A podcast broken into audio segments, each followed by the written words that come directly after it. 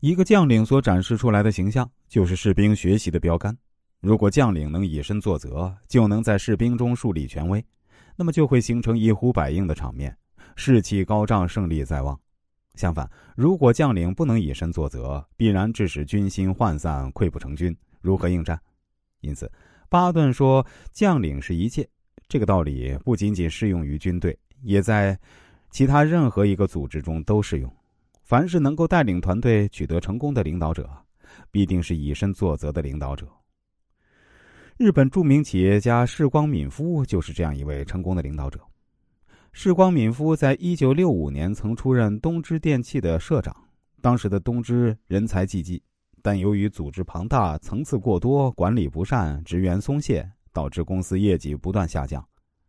是光敏夫上任之后，立即提出了一般职员要比以前多用五倍的脑筋，董事则要多十倍。我本人则有过之而无不及的口号来重建东芝。是光敏夫的口头禅是以身作则最具说服力。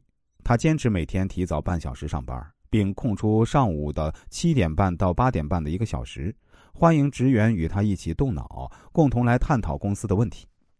此外，世光敏夫每天巡视工厂，访遍了东芝设在日本的工厂和企业，与职员一起吃饭，闲话家常。清晨，他总比别人早到半个钟头，站在工厂门口向工人问好，率先示范。职员受此气氛的感染，促进了相互的沟通，士气大振。世光敏夫还借一次参观的机会，给东芝的董事上了一课。有一天。东芝的一位董事参观一艘名叫“出光丸”的巨型游轮，由于世光敏夫已经去看过九次，所以事先说好由他带路。那一天是假日，他们约好在某车站的门口会合。世光敏夫准时到达，董事乘公司的车随后匆匆赶到。董事说：“啊，社长先生，抱歉让您久等了。